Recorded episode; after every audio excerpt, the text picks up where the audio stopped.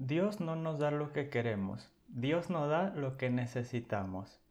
Bienvenidos a otro sermón de la serie Hechos, la primera iglesia. Yo soy Alexis Rodríguez y este es el podcast de Teologando Ando.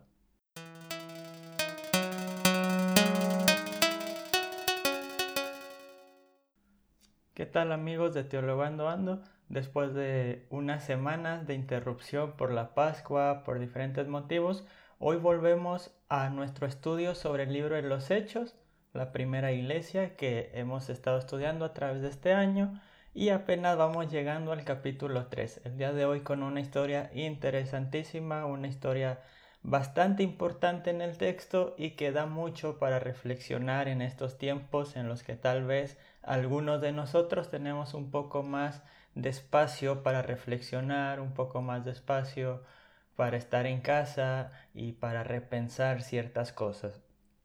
El texto se encuentra en Hechos 3, versículo 1 al versículo 10, y dice así, un día Pedro y Juan subían al templo para la oración de las 3 de la tarde. Se encontraba allí un hombre paralítico de nacimiento, a quien todos los días llevaban y ponían junto a la puerta del templo llamada Hermosa, para que pidiera limosna a los que entraban. Cuando este hombre vio que Pedro y Juan iban a entrar en el templo, les pidió que le dieran una limosna. Pedro, que estaba junto a Juan, fijó su mirada en él y le dijo, Míranos. Él los miró pensando que le iban a dar algo. Entonces Pedro le dijo, Yo no poseo plata ni oro, pero te doy lo que tengo. En nombre de Jesucristo el Nazareno, levántate y camina. Y tomándolo de la mano derecha lo levantó. Al instante se fortalecieron sus pies y sus tobillos, se puso de pie de un salto, comenzó a caminar y entró con ellos al templo, caminando, saltando y glorificando a Dios. Toda la gente que lo vio caminar y glorificar a Dios reconoció que era aquel que se sentaba a pedir limosna junto a la puerta del templo llamada Hermosa, y quedaron llenos de admiración y asombro por lo que le había sucedido. Hasta aquí la palabra de Dios. Este, estos versículos empiezan lo que se ha llamado la sección del nombre en el libro de Hechos, que es una sección de tres capítulos, 3, 4 y 5, donde se refiere al poder que tiene el nombre de Jesús. Como vamos a ver, Pedro y Juan, específicamente Pedro, Juan aparece como un personaje secundario que de hecho no hace prácticamente nada, Pedro va a realizar un milagro muy parecido o muy similar a los que hace Jesús en el Evangelio de Lucas. Esto no es casualidad, el evangelista Lucas, el escritor del libro de Hechos, lo que quiere hacer es mostrar la autoridad que tiene Pedro, este en el nombre de Jesús, es decir, los discípulos después de la resurrección del Señor y después del derramamiento del Espíritu Santo, tienen la autoridad para hacer las mismas obras que hacía Jesús cuando estaba en la tierra. Sin embargo, el día de hoy quiero que nos concentremos en este hombre paralítico que tiene mucho para decirnos el día de hoy. El versículo 2 describe al hombre.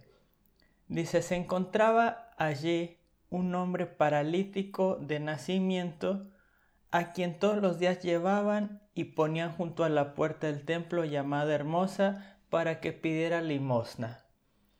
Hasta aquí lo que vemos es un hombre pasivo, un hombre que nació paralítico, un hombre que es tomado, no nos dice por quién, pero no dice que es tomado y es llevado enfrente de la puerta de la, de la iglesia, del templo, para que pida limosnas. Es decir, es un hombre que no ha tomado decisiones en la vida. Es un hombre que lo que vive es lo que le tocó.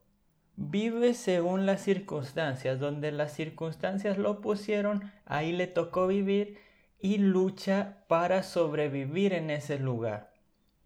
Hoy en día Creo que cada uno de nosotros está pasando por diferentes circunstancias de la vida y estas circunstancias muchas veces nos arrastran a vivir de una manera que a lo mejor no la esperábamos, pero que así seguimos sobreviviendo.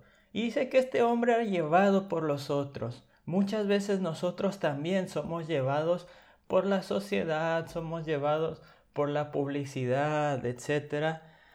Y lo más triste es que este hombre estaba fuera del templo.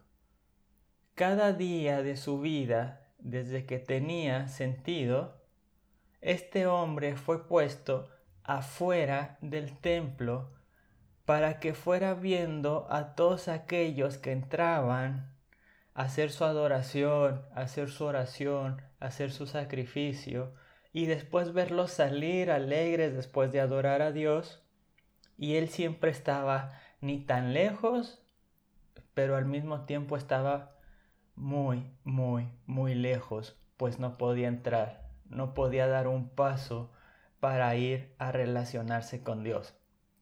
Es triste simbólicamente esto, pero muchas veces el hecho de dejarnos llevar por las circunstancias nos hace que no podamos llevar una vida plena, una vida de relación con Jesucristo, una vida de relación con Dios. Así este hombre está esperando cuando llegan los dos apóstoles que van a ser muy importantes en el libro de Hechos, sobre todo Pedro, y llegan y se encuentran a este hombre, y dice el versículo 3 que este hombre vio a Pedro y Juan que iban a entrar al templo. Recordemos que en los primeros capítulos de Hechos la iglesia cristiana sigue siendo bastante judía. Los cristianos en un principio no se separaban tanto de los judíos. Vamos a ver tanto a Pedro como a Pablo ir a los, a los templos, hacer oraciones, ir a la sinagoga, compartir en la sinagoga, leer las escrituras, etc. Esto estaban haciendo Juan y también Pedro. Y este hombre los ve y, y, le piden justamente lo que el hombre había hecho toda la vida, pedir limosna, pedir un poco de plata, un poco de dinero para sobrevivir. No sabemos si para él solo o si las personas que lo llevaban también sacaban provecho de la situación, pero el hombre lo único que pide es lo que las circunstancias o lo que la sociedad le ha enseñado a pedir, es decir, un poco para sobrevivir.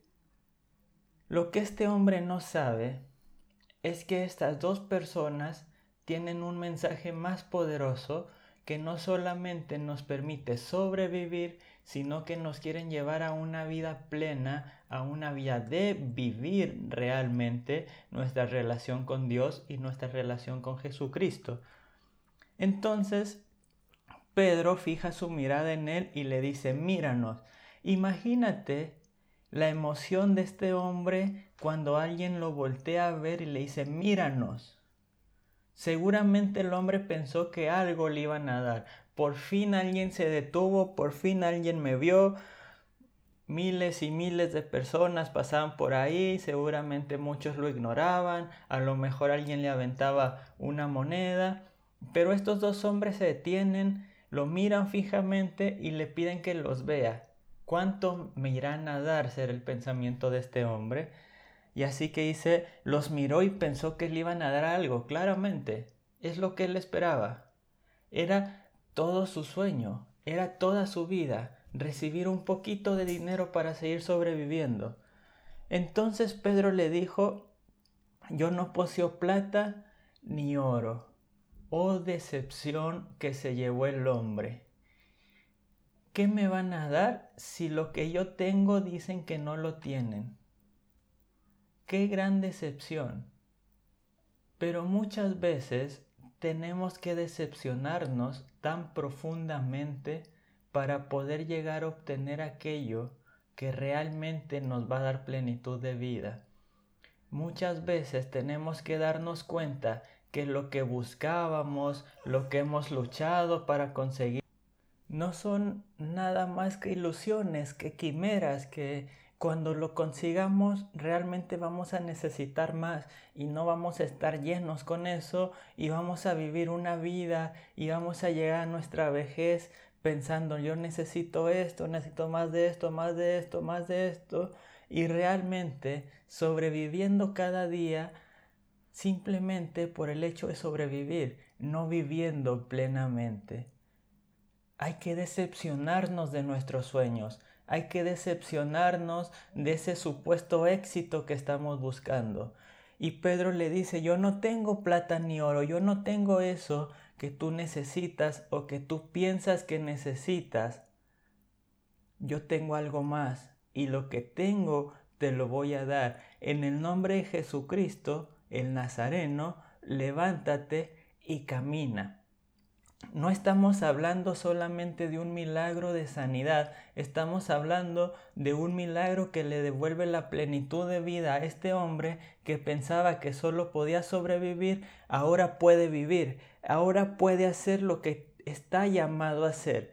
Y el texto mismo lo dice. Entonces se levantó de un salto, es decir, rápidamente, y comenzó a caminar y entró con ellos al templo, caminando, saltando y glorificando a Dios. El hombre se da cuenta que está hecho para más. No está hecho solamente para sobrevivir el día al día. No está hecho solamente para comer. No está hecho solamente para tener lo básico, como muchas veces algunos lamentablemente lo viven, y algunos por ignorancia y otros porque así les hemos dicho que es lo único que necesitan o es lo único que alcanzan. Pero el Evangelio nos llama a vivir una vida plena. ¿Qué es una vida plena? Una vida donde cada uno pueda desarrollar sus dones, sus capacidades, sus talentos y que cada uno pueda sentirse útil, que cada uno pueda realmente sentir pleno, sentirse pleno, sentir una plenitud tan grande que te haga saltar de alegría, que te haga brincar y que te haga glorificar a Dios. Y esta plenitud no se logra ni con dinero, no se logra ni con puestos de trabajo, no se logra de ninguna de estas maneras, ni con mujeres, ni con drogas, ni con alcohol, ninguna de todas estas maneras que la tele te pone y el radio te pasa y los videos y Twitter e Instagram y te dicen si compras esto, si compras lo otro, eso solo son limosnas. Todo eso que podemos conseguir son limosnas que no nos van a dar una vida plena. Pero el Evangelio nos ofrece en el nombre de Jesucristo restaurarnos, en el nombre de Jesucristo levantarnos, en el nombre de Jesucristo tener nuestro valor, nuestra dignidad de criaturas formadas a la imagen y semejanza de Dios y en esa dignidad y en ese amor del Padre que nos predica Jesucristo podemos vivir plenamente. Podemos ser felices, podemos alegrarnos y podemos, así como este paralítico que no lo había hecho en toda su vida, ahora se puede levantar y puede caminar hacia el templo. Imagínate la escena de este hombre toda su vida viendo personas tristes entrar y viendo personas felices salir después de haberse relacionado con Dios, después de haber ofrecido sus oraciones, después de dejar todas sus cargas ahí.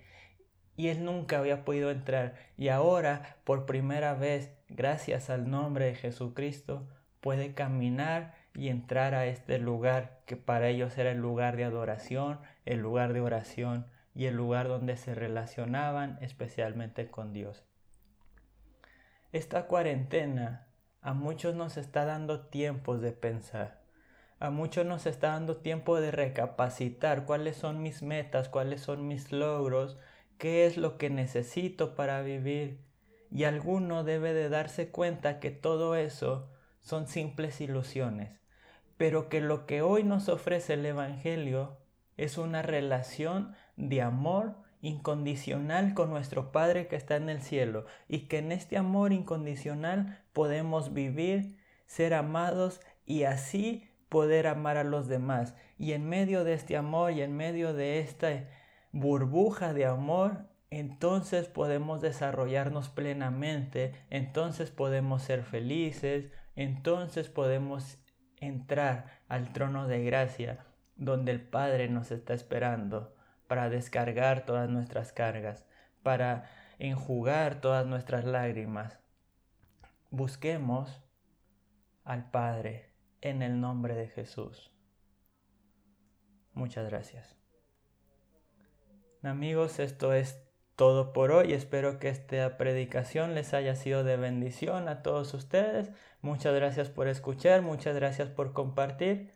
Les invito a suscribirse al podcast en cualquiera de las plataformas donde estés escuchando. Los invito también a seguir la página de Teologando Ando en las redes sociales, Instagram y Facebook, o en Twitter, mi Twitter personal, Alex603, para estar más en contacto, para tener un diálogo permanente y también pueden suscribirse claramente a la página alexeyrodríguez.com donde además podrán suscribirse a un plan para recibir devocionales diarios.